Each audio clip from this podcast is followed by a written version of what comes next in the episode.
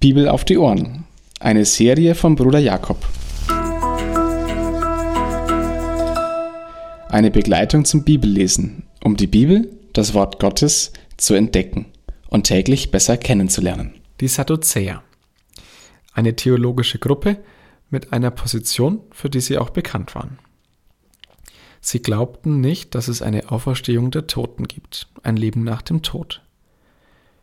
Damit wollten sie Jesus konfrontieren, indem sie ihr Verständnis mit Hilfe einer spitzfindigen Überlegung eines Sprachspiels Jesus vortrugen.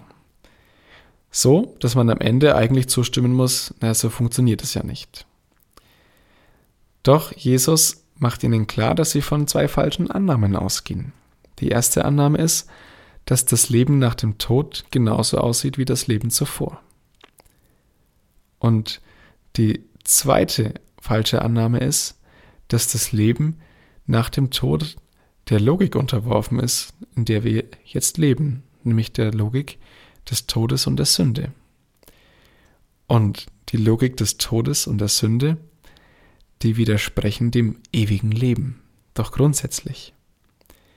Und das Leben, das ewig ist, braucht kein Heiraten und geheiratet werden. Es braucht kein Kinderkriegen. Und es braucht auch nicht die ganzen Konflikte und es wird sie auch nicht haben. Man wird frei davon sein. Und das will Jesus nochmal klar machen.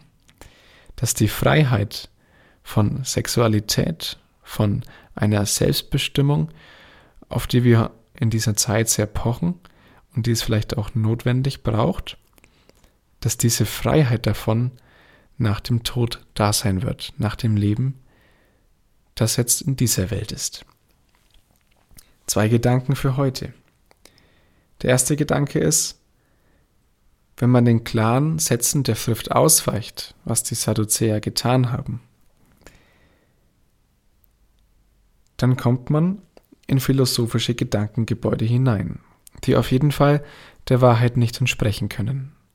Die klaren Sätze der Schrift, im Gegenteil dazu, führen in die Freiheit hinein. Also spitzfindige Überlegungen und Fragen, die eigentlich nur der eigenen Logik helfen, wo man, wo man jemanden auf seine Seite ziehen möchte, damit man Zustimmung erhält, die führen nicht zur Wahrheit. Die Wahrheit steht klar in der Schrift. Das ist die Position Jesu. Und der zweite Gedanke für heute, die Auferstehung ist wirklich sicher.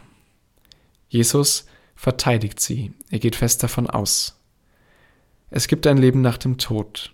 Es lohnt sich also, dieses Leben ernst zu nehmen, im Lichte der Worte Gottes, weil das Leben nach dem Tod Freiheit bedeutet.